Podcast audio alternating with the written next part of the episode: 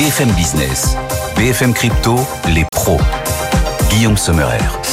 L'avenir a de nombreux domiciles, mais sa résidence principale est sans doute ici, dans les blockchains et les cryptos. Les pros des cryptos à domicile chaque vendredi. Bienvenue chez vous, les amis. On va vous accompagner pour une grosse vingtaine de minutes, grâce aussi à nos NFT, à nous, nos talents non fongibles du vendredi. Ils sont là. Claire Balva. Bonjour Claire. Content de vous retrouver, experte crypto, Web3 indépendante. Thibaut Boutrou aussi, qui vient tout juste de s'installer là à chaud. Bonjour Thibaut. On est ravis de vous retrouver depuis les bureaux de Meria. Eh oui, à l'instant, c'est le direct. Et si vous nous suivez ce week-end, vous savez que les pros des cryptos, c'est en direct chaque vendredi, rediffusion aussi le soir sur BFM Business à 21h30. Dans un instant, on parcourra ensemble donc l'actualité de l'ensemble de la semaine. Mais d'abord, Alexandre Baradez nous accompagne et nous rejoint. Bonjour Alexandre. Bonjour Guillaume, bonjour à tous. DJ. On est content de vous retrouver Alexandre. C'est la dernière des pros des cryptos de l'année. Avant le grand retour, ce sera le 12 janvier prochain, vendredi 12. Comment sentez-vous déjà sur le Bitcoin, qui a eu une super année quand même, le Bitcoin, le, le potentiel pour la suite, Alexandre? Oui, c'est effectivement c'est déjà un petit point bilan. Un petit point bilan. C'est un des actifs qui a le plus progressé cette année, qui a supplanté pas mal d'actifs euh, plus traditionnels. Euh, donc un énorme rattrapage par rapport à la chute de 2022.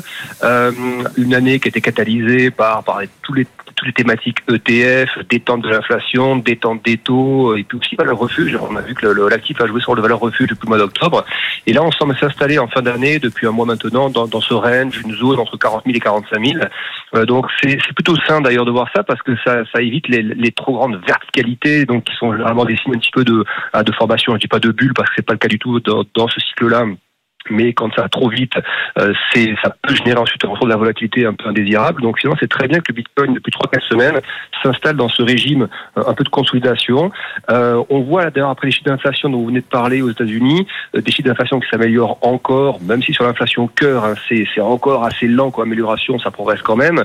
Il n'y a pas eu de, de, mouvement sur les taux très particuliers aux États-Unis. On n'a pas vu un, tassement des taux d'un coup ou, ou, un dollar qui s'affaiblirait d'un coup. Donc le Bitcoin finalement a, a pas trop réagi à ces données d'inflation.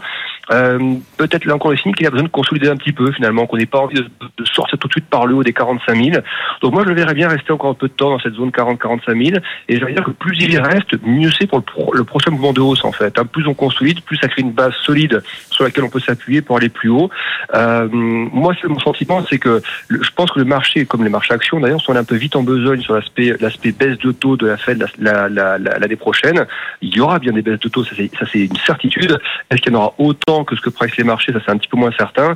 Et donc, si à un moment donné, vous voyez, les taux américains venaient à se redresser un tout petit peu là dans les jours ou les semaines qui viennent, euh, ça pourrait pousser du coup le, les actifs crypto le Bitcoin notamment à consolider encore un petit peu. Donc, moi, mon scénario, c'est celui d'une poursuite de la consolidation entre 40 et 45 000 pendant encore quelques temps, mais euh, pour pour un mouvement qui précéderait une, une, nouvelle accélération à la hausse pour aller chercher les 50 000. Donc euh, voilà, une phase latérale avant accélération aussi.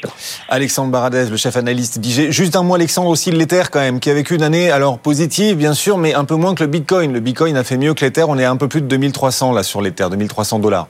Oui, oui, on va dire que la dominance du Bitcoin globalement s'est renforcée ces, ces, derniers mois, donc ça a vraiment été l'actif qui a, qui a supplanté le reste, qui même dans le marché crypto constitue la, la, la, la, plus grosse partie de la capitalisation totale du marché des cryptos. Euh, après, je pense que l'État, il y a un phénomène effectivement, ça fait un peu penser, vous voyez, parfois à des, à des phases un peu comme l'or ou l'argent, l'or qui, qui, qui, est sublime, puis l'argent qui est toujours un petit peu, on va dire, l'or du pauvre. Je dirais pas la même chose pour l'Ether, mais il y a un peu ce lag un petit peu qu'on qu remarque. Je, je, pense que ça prend des phénomènes, de, je dis pas de manque d'intérêt. Je pense que la thématique ETF aussi on catalyser la, la, les terres. Mais voilà, je, je, je dirais que c'est il y a un peu de retard dans le dans le dans l'allumage, mais, mais l'analyse était exactement la même, mmh. avec moins de densité, mais la même, à savoir on est plutôt parti pour aller dans les mots qui viennent à 3000 et je pense au-delà ensuite, plutôt que des retours à 1000 et quelques. Donc voilà, un peu de consolidation fait pas de mal ça construit plus longtemps que, que, que, que ou en tout cas c'est moins important en amplitude que le Bitcoin jusqu'à présent, mais le momentum et même graphiquement, quand vous regardez la structure graphique de l'Ether, il euh, n'y a, a, rien d'inquiétant à ce stade, euh, simplement de sous-perf par rapport au Bitcoin. Merci beaucoup. Alexandre Baradez depuis IG avec nous et les grandes actualités qui ont marqué la semaine, c'est quoi? On va les parcourir ensemble pour une grosse vingtaine de minutes avec nos NFT. Ledger d'abord, le hack Ledger. Une semaine après, Ledger s'engage à dédommager les victimes. L'avis de nos pros dans un instant. On viendra aussi sur les perspectives du stacking. Il y a pas mal d'investisseurs hein, qui choisissent de générer du rendement grâce au stacking. Oui, mais comment tout cela est-il et sera-t-il fiscalisé? Il semble que les choses avancent au Parlement. On fera le point aussi. Puis 2024 Quelles attentes pour le marché crypto? Les réponses aussi des pros, c'est votre machine à refaire l'actualité de la semaine. Chaque vendredi, laissez-la faire cette machine. Elle est lancée et elle s'occupe de tout. BFM Business, BFM Crypto, les pros. Avec le micro. Oui, le futur commence par savoir allumer son micro. Claire Balva est avec nous. Bonjour Claire. Bonjour Guillaume. Content de vous retrouver Claire pour cette dernière de l'année. Thibaut Boutrou aussi est avec nous. Bonjour Thibaut, ravi aussi de vous apercevoir dans le mur géant de BFM Business. On va aborder bien sûr toutes ces thématiques, mais d'abord, hier soir, cette euh, information quand même, cette annonce de nouveaux PSAN en France, de nouveaux enregistrements PSAN de taille en France. Il s'agit de, euh, bah, je les ai oubliés, mais vous allez nous le dire. Mais non, comment je peux oublier Oui. Circle et Coinbase, rien que ça. Ouais. Ça. Qui veut en parler? Claire, euh, Thibaut, qui prend la parole? Ah, je peux en parler. Allez Claire. Non mais c'est intéressant. Alors on, on s'y attendait un petit peu. Euh, Circle avait déjà annoncé qu'ils allaient venir en France. Il faut bien voir qu'il y a un lien entre ces deux entreprises, même si ce sont deux entités distinctes. Coinbase, la plateforme d'échange, a contribué à- au lancement de l'USDC, le stablecoin qui est euh, qui est lancé par Circle. Et euh, il y, y a une sorte de momentum euh, aujourd'hui pour ces acteurs-là parce que leur concurrent principal, le numéro un Binance, s'est quand même pris un petit coup sur la tête aux États-Unis et a dû arrêter lui l'émission de son stablecoin, le BUSD, qui était mis par Paxos. Euh, donc il y a une opportunité pour Coinbase qui fait aussi face d'ailleurs à des petits soucis juridiques aux, États-Unis. Et donc Coinbase a intérêt à venir chercher le marché européen qui est vu comme plus stable d'un point de vue réglementaire. Alors maintenant, cette, cet enregistrement PSAN pour les deux entités, c'est pas la fin, c'est plutôt le début, ne serait-ce que parce qu'un agrément va aussi vite devenir obligatoire. Et puis pour Circle, le- l'enregistrement PSAN, c'est vraiment, vraiment une toute petite étape. Ce qu'il leur faut surtout, c'est l'agrément EME, l'établissement euh, de monnaie électronique, pour pouvoir vraiment euh, co- continuer à commercialiser des stablecoins auprès des plateformes euh, d'échange européennes après l'été 2024 parce qu'une fois que MiCA sera en place, les plateformes d'échange ne pourront plus lister en Europe des stablecoins qui ne respectent pas les contraintes de MiCA et donc notamment ce fameux agrément EME. Effectivement. Et le signe de plus, Thibaut, que le marché français, bon, euh, est attractif, incontournable pour les géants des, cryptos qui se pressent à la porte, là, qui se ruent parce qu'effectivement, il y a des effets de calendrier. Il faut pas prendre son temps. Il faut se dépêcher pour obtenir l'enregistrement PSAN parce qu'il y a d'autres étapes qu'il faudra franchir encore ensuite. Ouais, tout à fait, tout à fait. Effectivement, il y a, des échéances importantes qui, euh, qui, se, euh, qui se prélagent. On on l'a dit, l'enregistrement n'est qu'une étape pour, pour, les, pour les gros et la stabilité du cadre français euh, devrait servir d'exemple pour, pour l'Europe. Donc, euh, si on arrive à bien se réguler en France, normalement, on devrait avoir des avantages pour, euh, pour la partie européenne, qui est la partie MICA, qui va arriver rapidement avec, euh, avec un enregistrement d'abord obli- obligatoire, euh, un agrément obligatoire d'abord en France, et après MICA, qui est la prochaine étape pour une harmonisation globale au niveau de l'Europe. Donc ça, c'est la target de toutes les entreprises qui veulent toucher le territoire européen. Coinbase et Circle ont donc obtenu les deux géants crypto un PSAN, un enregistrement PSAN. Et pendant ce temps, Ledger souffre. La licorne française Ledger a fait face à une faille de sécurité. C'était la semaine dernière. On en parlait déjà la semaine dernière dans les pros des cryptos. Faille qui a inquiété la communauté. Combien d'argent clair a été dérobé et comment Ledger compte-t-il réagir? On parle de 600 000 dollars qui ont été dérobés euh, via cette faille de sécurité par ce hacker. Euh, et Ledger a communiqué en disant qu'il s'engageait à dédommager les utilisateurs d'ici quelques mois, a priori d'ici fin février. Euh, maintenant, ce qui est intéressant, et vous en avez déjà parlé la semaine dernière avec Thibaut sur ce plateau, c'est d'analyser un peu cette, cette faille parce que parce qu'elle est pas très jolie. En fait, Ledger dans sa communication officielle ne parle pas beaucoup de la vraie porte d'entrée euh, du, du hacker. Alors, je suis moi-même une utilisatrice de, des produits de Ledger euh, auxquels je fais confiance. Donc, euh, je voilà, j'aime beaucoup cette entreprise, mais c'est vrai quand on regarde ce qui s'est passé, c'est une faute assez bête. En fait, c'est un ancien employé qui a été victime d'une tentative de phishing. Mais le vrai sujet, c'est que cette tentative de phishing a permis aux hackers d'accéder à un certain nombre d'éléments chez Ledger pour déployer une version malveillante du logiciel. Donc, ce que ça veut probablement dire ici, c'est que les accès de cet ancien employé n'avaient pas été révoqués correctement. Et ça, alors ça arrive dans plein d'entreprises, hein, il faut le dire, c'est une faute assez bête, mais quand on est une entreprise spécialisée dans la cybersécurité, forcément, ça, ça fait un peu tâche. Donc j'imagine que chez Ledger en ce moment, il doit y avoir euh, tout un tas de réunions et de comités pour euh, remettre tout ça au clair, remettre tout ça au carré pour que les, les procédures afin de sécuriser ces droits d'accès soient beaucoup plus euh, sécurisées à l'avenir. Il y en a qui doivent passer des fêtes de fin d'année pas très sereines effectivement chez Ledger. Alors, on a le droit, on a le droit quand même maintenant qu'on est justement fin 2023 et certains nous écoutent peut-être en début 2024, hein, les pros des cryptos disponibles en replay. On a le droit de faire un bilan, un bilan de l'année 2023. Il n'y a pas de mal à se faire du bien d'ailleurs. On peut démarrer avec les bonnes nouvelles de l'année 2023. Thibaut, allez, à vous de vous lancer. Quelles sont pour vous les nouvelles de 2023 les plus constructives, les plus encourageantes pour l'écosystème pour la suite? Alors, c'est pas un, événement précis, moi, mais c'est plutôt ce que je voulais mettre en avant sur 2023. C'est euh, une confirmation, en fait, qui est la confirmation de la, de la résilience du, du secteur et, euh, et, et, de Bitcoin, parce qu'il faut, faut se rappeler d'où on part. Hein. On a une, 2020, une année 2022 quand même euh, assez chaotique avec des, des événements d'ampleur.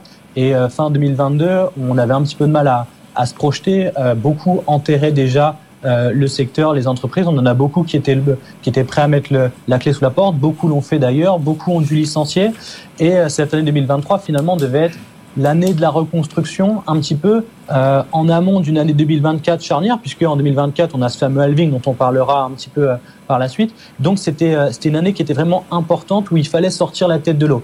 Et euh, quand on fait le bilan, bah, finalement, je trouve qu'on sort plutôt bien la tête de l'eau et même euh, même avec même très positivement, puisqu'on a euh, tous les géants de la finance traditionnelle qui sont arrivés, une structuration qui s'est mise en place, des victoires réglementaires aussi, notamment euh, contre la SEC. Donc, euh, donc voilà, une, une, résilience affirmée et pour moi une année 2023 qui a, qui a fait en fait ce qu'elle qui a été ce qu'elle devait être. Claire, votre meilleur souvenir de l'année?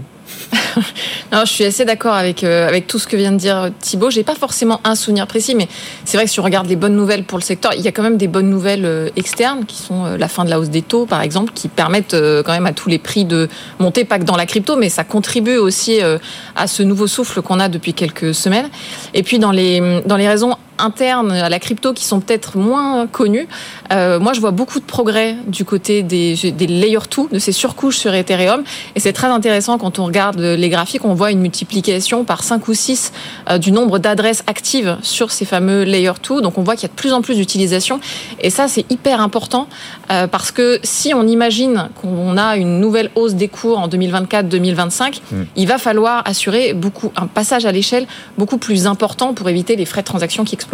Donc euh, une résilience et surtout un, un, développement technique qui se poursuit. Oui, et ce sera un nouveau test de scalabilité, c'est comme ça qu'on dit, c'est ça C'est ça, c'est voilà. une sorte d'anglicisme euh, francisé. Ouais. La fiscalité sur le stacking, ça aussi c'est un peu anglais le stacking. Et c'est un vrai sujet cette euh, question de la fiscalité, effectivement, parce qu'un certain nombre d'investisseurs trouvent du rendement via le stacking. Il se trouve que là-dedans, euh, l'association de défense des actifs numériques pour et de démocratisation pour le développement, voilà, il y a des qui a plein de qui peut, bon, bref semble plus optimiste. Il semble que les discussions parlementaires avancent dans le bon sens quant à la fiscalité du stacking, Thibault. Oui, tout à fait. Alors d'ailleurs, Faustine, la présidente de la DAN, a fait un passage sur, sur votre plateau il y a quelques jours où elle, elle répond question de manière ultra détaillée. Donc pour ceux que ça intéresse, je leur, recommande d'aller voir le replay qui est, qui est disponible. Mais du coup, pour recontextualiser, en fait, il y avait un, amendement qui avait été déposé par, par Eric Botorel qui visait à harmoniser en fait euh, la fiscalité sur différentes sources de revenus, notamment liées à des, euh, à des processus de validation, donc euh, ce qu'on va considérer comme le, comme le stacking euh, aujourd'hui, à l'harmoniser en fait sur, sur le mining. Et la difficulté en fait, c'était que les textes n'étaient pas tout à fait euh, adaptés à, à, la réalité du marché. Et donc, euh, et donc la voie de l'écosystème était de dire, euh, on est parfaitement d'accord, il faut une clarification sur sur ces textes, il faut des précisions parce qu'aujourd'hui il y a des il y a des incompréhensions à la fois pour les contribuables et à la fois pour les administrations et on peut pas laisser un flou un flou sur la sur la partie fiscalité. Mmh. mais par contre, il faut que les textes soient plus proches de la réalité du marché. Et donc l'amendement a été retiré et on va passer là plusieurs mois à une année à discuter entre le secteur et les instances pour trouver un texte qui soit plus juste et dont l'application soit, soit plus cohérente au marché en fait. Ça semble aller dans le bon sens. Alors là, on s'est fait du bien, Claire et Thibault. Maintenant, on va se faire du mal. Ouh. Quelle a été la pire nouvelle de l'année pour l'écosystème, Claire? Euh, moi, je dirais que c'est l'offensive réglementaire aux États-Unis, alors qui paradoxalement peut être une bonne nouvelle pour le marché européen. Euh, mais toutes les offensives de la SEC, notamment sur la qualification de certains jetons en termes de securities, euh, pour moi, ça a été une très mauvaise nouvelle pour l'industrie euh, en général. Thibault, la pire de l'année, la pire nouvelle alors moi, pareil, sans, sans pointer un événement euh, du droit, en fait, c'est plus des événements qui sont euh, extérieurs au secteur crypto. Euh, c'est toute la dimension économique et géopolitique extérieure avec la montée la montée en puissance des conflits dans différentes zones du globe, dont les répercussions peuvent avoir des impacts sur le marché, et c'est des impacts qu'on peut difficilement maîtrisé. Donc, donc pour moi, ça va être ça les points à suivre et qui ne sont pas forcément des bonnes nouvelles pour les cryptos, mais aussi pour de nombreuses autres industries. Alors la prochaine fois qu'on se retrouvera en direct pour les pros des cryptos chaque vendredi, ben, ce sera le vendredi 12 janvier. C'est l'objet de la question crypto qui claque, comme chaque semaine.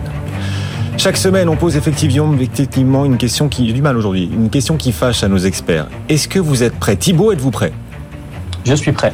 Claire Prête aussi. Vous l'aurez voulu. Selon vous, la SEC aura-t-elle enfin approuvé un premier ETF Bitcoin Spot? La prochaine fois qu'on se retrouvera dans les pros des cryptos, ce sera le 12 janvier. Est-ce qu'on pourra enfin, la prochaine fois qu'on se verra, Claire, Thibault, commenter la première approbation parce qu'elle sera officielle Vous y croyez Claire? Claire, à toi l'honneur. Je pense que oui. On n'est pas sûr, mais je pense quand même que oui. Pour Claire Balva, oui, le 12 janvier, il y aura sans doute une première approbation d'ETF Bitcoin Spot. Et vous, Thibault? Je, pense également, et moi je prends moins de risques parce que le 12, ce sera Owen qui sera sur, euh, sur plateau. donc la prochaine fois que ce sera moi, il y a des chances que ce soit un oui. Magnifique. Vous aussi, chez vous, vous avez peut-être un avis sur la question. La SEC, le régulateur américain, aura-t-il validé un premier ETF Bitcoin Spot pour la prochaine émission, à savoir le 12 janvier? Est-ce que ce sera fait la prochaine fois qu'on se retrouvera? Oui ou non? N'hésitez pas à nous laisser aussi vos commentaires si euh, vous nous suivez à travers les réseaux sociaux, bah, en commentant tout simplement sur le réseau social par lequel vous nous suivez, que ce soit YouTube, hein, on y est présent, ou encore sur X Twitter. Quels sont en tout cas les derniers développements, euh, Claire, les derniers indices quant à cette approbation tant attendue des premiers ETF Spot Bitcoin? Alors, on a un certain nombre d'échos euh, qui, qui j'ai envie dire, qui sortent des réunions de la SEC et qui nous disent que les acteurs ont rencontré la SEC plusieurs fois et que, et tout ceci sent bon. Mais c'est pour ça que moi je prends des précautions. C'est que on, entend beaucoup de rumeurs, mais tant qu'on n'a pas la signature et, euh, la véritable approbation, on peut pas être sûr. On a quand même une déclaration de Gary Gensler à CNBC qui dit euh, voilà, je n'ai pas d'autre choix que de réévaluer finalement toutes ces demandes de TF au comptant. Sous-entendu, même si j'avais pas spécialement envie de les approuver je vais probablement devoir les réévaluer, négocier avec eux et euh, probablement les, les, approuver. On voit qu'il y a aussi des négociations sur euh, les procédures exactes avec lesquelles ces ETF vont fonctionner, sur la manière dont ils vont acheter du Bitcoin. Donc on, on est vraiment sur euh, un niveau de détail assez avancé, hmm. ce qui est positif parce qu'en général, quand on arrive à ce niveau de détail, euh, c'est que l'approbation n'est pas très loin. Donc voilà, on n'est on pas sûr, mais on peut être euh, optimiste. Vous tous qui nous suivez, cette question, donc, euh, on vous l'a posée aussi sur nos réseaux sociaux et vous avez répondu sur notre fil, notamment X Twitter, BFM Crypto. Pensez-vous que le 12 janvier prochain, pour la prochaine émission, la SEC aura enfin validé un premier ETF Bitcoin Spot? Oui, à 62%. Vous êtes 62% à le penser, 38% à ne pas le penser. Donc, plutôt raccord avec nos auditeurs et téléspectateurs et ceux qui nous suivent effectivement sur les réseaux. Est-ce que euh, justement l'arrivée des premiers ETF Bitcoin Spot constituera une révolution pour Wall Street? Oui, nous dit Michael Saylor, grand Bitcoin maximaliste devant l'éternel. Et vous, vous en pensez quoi? Est-ce que les ETF Bitcoin Spot seront une révolution au-delà de l'écosystème crypto Une révolution aussi pour Wall Street, Thibault euh, ouais, alors donc Michel Saylor, qui donc le, pour recontextualiser le, personnage, qui est le, président de, de MicroStrategy, hein, une société qui détient énormément, énormément de Bitcoin. Donc forcément, il a, il a un avis qui, euh, qui va plutôt dans, dans, le sens de, dans le sens de Bitcoin. Il a fait une déclaration euh, assez forte euh, au, micro de Bloomberg cette semaine en disant que, que l'approbation de cet ETF, ce serait sans doute la plus grande révolution, le plus gros développement de Wall Street des 30 dernières années. Donc, euh, donc des mots qui sont, euh, qui sont assez forts. Une révolution, je sais pas. Euh, on, on, mais en tout cas, ce qu'on voit, ce qui est en train de s'articuler en coulisses, c'est qu'il y a une espèce de bataille marketing qui est en train de se mettre en place. Les gestionnaires d'actifs, ils vont, euh, on les a vus se, se, battre un petit peu sur euh, sur les réseaux à coup de publicité euh, les plus chères les unes que les que, que les autres on entre dans une dimension presque, presque spectacle où tout le monde a envie que ça se passe juste pour pouvoir le, le commenter et toutes les déclarations finalement sont relayées et le but c'est presque d'aller à, à, la plus à la plus spectaculaire pour être mis en avant. Ça devient un petit peu ah oui. une lubie et il y a d'ailleurs j'ai vu un, un, spécialiste qui a dit des mots qui étaient assez intéressants euh, qui disait il faut il faut quand même être vigilant à ça parce que faut faut avoir en tête que Wall Street arrive euh, Wall Street, entre guillemets, se moque de Bitcoin. Wall Street vient pour l'argent et, euh, et, que ce soit Bitcoin ou un autre actif, finalement, ça les intéresse pas. Donc, il faudra être très vigilant à voir ce que ça va ce que ça va impliquer pour la suite, parce que ce serait mhm. peut-être dommage que suite à un emballement côté Wall Street, on réduise réellement Bitcoin simplement à un instrument financier, ce qu'il n'est pas, et en tout cas pas uniquement. Donc ça va être intéressant de suivre, mais en tout cas, ça bouge côté Wall Street et, et les moyens vont être mis pour faire parler de ça. Et, et, ces ETF seront un instrument de démocratisation, bien sûr. Euh, est-ce que le prix à payer de cette démocratisation, ce sera une hausse des frais de transaction? On observe déjà une hausse des frais de transaction sur euh, Bitcoin, Claire. Oui, oui, on a vu sur, euh, sur Bitcoin que ces dernières semaines, les frais avaient augmenté de quasiment 50%. On a des frais moyens par transaction qui sont au-dessus des 10 dollars, donc c'est assez rédhibitoire. je ne crois pas que ce soit le le prix à payer de la démocratisation parce qu'en réalité c'est un phénomène qui s'autolimite puisque forcément quand les frais de transaction deviennent trop élevés, mm. les, gens ne font plus de transactions ou beaucoup moins de, transactions. C'est un phénomène qu'on a déjà observé lors des précédents bull run, des hausses de cours très importantes, parce qu'à ce moment-là, beaucoup de gens veulent acheter du Bitcoin, il y a plus d'activité sur le réseau, donc le réseau est engorgé euh, et les frais de transaction augmentent parce que euh, pour pouvoir faire passer sa transaction rapidement, il faut inciter les mineurs à la mettre dans le prochain bloc, et donc on augmente les frais de transaction. Euh, ce qui se passe en réalité, c'est que l'espoir euh, réside beaucoup dans ces fameuses surcouches. Je parlais tout à l'heure des layer 2, que ce soit sur Ethereum, mais on a aussi sur Bitcoin euh, cette surcouche qui s'appelle Lightning Network, qui techniquement fonctionne, euh, fonctionne bien, mais qui en fait n'est pas complètement adoptée, n'est pas mise en place, n'est pas interopérable avec toutes les plateformes, par exemple. Donc l'expérience utilisateur ne s'est pas complètement répandue sur, sur ces surcouches-là.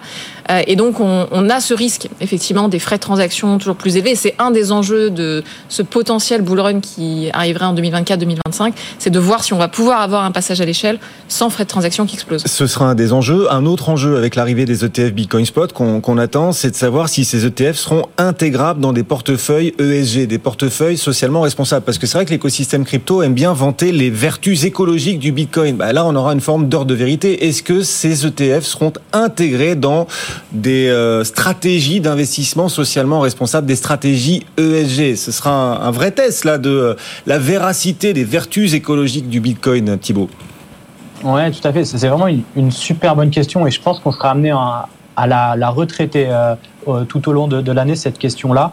Euh, c'est assez difficile en fait parce que si on se... Alors moi je suis pas un spécialiste de l'ESG, donc les modalités je les connais pas bien, mais en tout cas si on se base sur le fonctionnement de Bitcoin, moi, je fais partie de, ceux qui défendent effectivement le fait qu'il a plus de côté vertueux au niveau écologique que, que l'inverse.